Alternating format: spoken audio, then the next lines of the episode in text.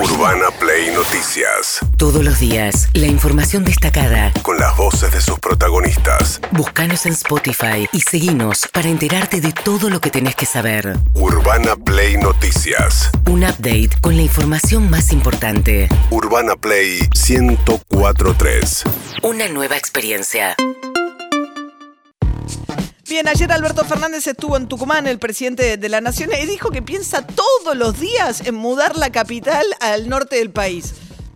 Todos los días pienso si la ciudad capital de la Argentina no tendría que estar en un lugar distinto a Buenos Aires. Y no tendría que tal vez venirse al norte para darle allí todo el potencial que genera una ciudad capital en cualquier país. ¿No será hora que empecemos a tomar esos desafíos y ponernos a plantear como sociedad cómo hacerlo? ¿No será hora de pensar que la Secretaría de Minería tendría que estar en alguna, empresa, en alguna provincia minera y empezar a movilizar de ese modo a toda la Argentina? Yo creo que son esos grandes desafíos los que tenemos que afrontar después de todo el mal momento que significó la pandemia. Bien, Alberto Fernández, eh, ayer en realidad en el gobierno estaban muy conformes con lo que había pasado en el Congreso Nacional, ¿no? Porque eh, finalmente la oposición dijo que va a dar quórum para discutir eh, mañana jueves en el recinto de la Cámara de Diputados el presupuesto que presentó Martín Guzmán, lo cual empieza a allanar el camino también para el debate que va a venir después, que es el del acuerdo, el del plan plurianual que será la base del acuerdo con el Fondo Monetario, ¿no? Sí, lo tiene que enviar el ministro de Economía. Se supone que una vez que salga de la Cámara de Diputados el presupuesto y pase a la Cámara de Senadores, que esto sucedería el viernes a la mañana, ya estaría en condiciones el Ministerio de Economía de mandar el famoso plan plurianual. Mientras tanto, Horacio Rodríguez Larreta, el jefe de gobierno porteño, dijo... Es una responsabilidad del Gobierno Nacional que tendrá que presentarlo al Congreso en su debido momento. Acá todo, todo diálogo tiene que ser, como dice la Constitución, en el Congreso de la Nación. Una vez que el Gobierno haya, tenga algún acuerdo con el fondo, y yo insisto que tiene que estar en el marco de un plan económico integral. Eso es lo que la Argentina necesita, que es un verdadero plan a largo plazo además. En ese plan está enmarcado el acuerdo con el fondo que el gobierno tendrá que presentar en el Congreso en su debido momento. Bien, eso decía Larreta, mientras que Axel Kicillof, el gobernador de la provincia de Buenos Aires, salió a criticarlo por el anuncio que había hecho Larreta. Acá hablaba en su condición de dirigente de la oposición, pero en su condición de jefe de gobierno de la ciudad anunció que la próxima gran obra va a ser el cambio de la fisonomía de Avenida Libertador, desde General Paz hasta Retiro. Según Kicillof, eso muestra la sobreabundancia de recursos que tiene la ciudad de Buenos Aires. Muestra prioridades, no, no quiero opinar sobre eso. Hay planes nacionales para eh, también para la migración a formas energéticas más limpias, todo eso estamos totalmente de acuerdo, pero hay necesidades muy urgentes como que haya vacantes en las escuelas, como que haya infraestructura educativa, como que la gente que tiene eh, problemas de acceso o de recursos puede estudiar y bueno, todo eso, a eso nos dedicamos todos los santos días. Está muy bien, no quiero criticar a nadie, lo que digo es que la plata hay que ponerla, eh, obviamente, y los recursos en las inversiones donde son más urgentes las cosas. No quiero criticar a nadie, pero, pone la plata donde según quisiera no debería ponerla. Muy bien, mientras tanto, eh, ayer se conoció el número de inflación del mes de noviembre, 2,5, uno de los más bajos del año, alto, pero bueno, en términos de que la expectativa era que podía ser todavía más alto, igual 11 meses el acumulado de la inflación es del 45,4%, por arriba de la última revisión que había hecho Guzmán, que arrancó 29, ¿no? Y fue pasando. Sí, fue pasando, la última había sido 45,1, ya está arriba, con lo cual, y le falta un mes. Y le falta un mes. En ese contexto, Feletti habló del acuerdo para vender eh, ciertos cortes de carne, alimentos y bebidas esta vez estuvo por debajo de la inflación por promedio, lo que empujó en noviembre fuerte fue hoteles, restaurantes, ropa y calzado, pero como la carne sí viene subiendo, dijo sobre eh, la venta de precios populares. Se garantizan hasta un tope de, de 20.000 toneladas para cubrir dos fiestas. La Navidad, 22, 23, 24, va a estar vigente la oferta. Año Nuevo, 29, 30, 31. Y son dos cortes parrilleros, que es asado y vacío, asado a 549 el kilo, vacío a 599 el kilo, matambre, 599 el kilo, tapa de asado y falda, tapa de asado 499 el kilo y falda 399 el kilo. Bien, parece, ¿no? Un promotor de... Eh, esto es, eh, ojo, igual les venimos insistiendo, en los supermercados y en las carnicerías asociadas a los frigoríficos exportadores.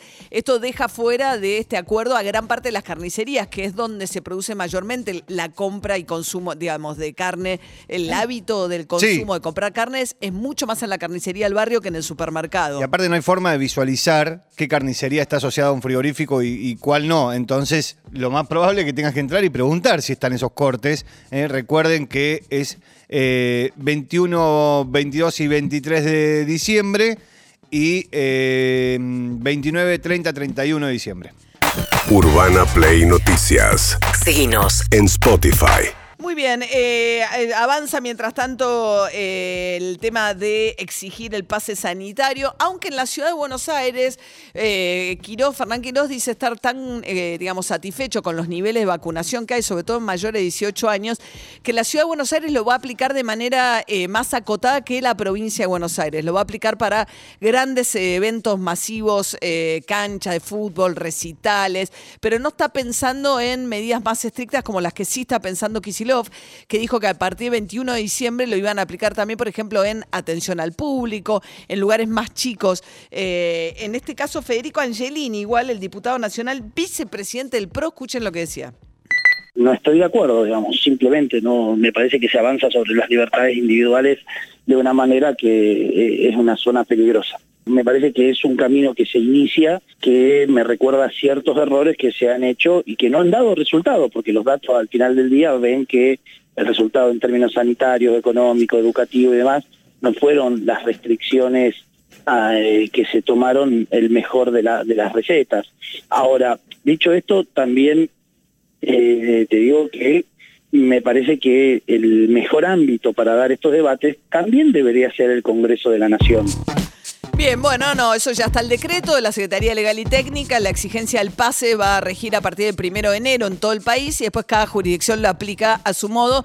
Mientras tanto, hay que ir bajándose ¿eh? Eh, a la aplicación Mi Argentina o Cuidar y en cualquiera de estas dos aplicaciones tener disponibles los certificados correspondientes de vacunación.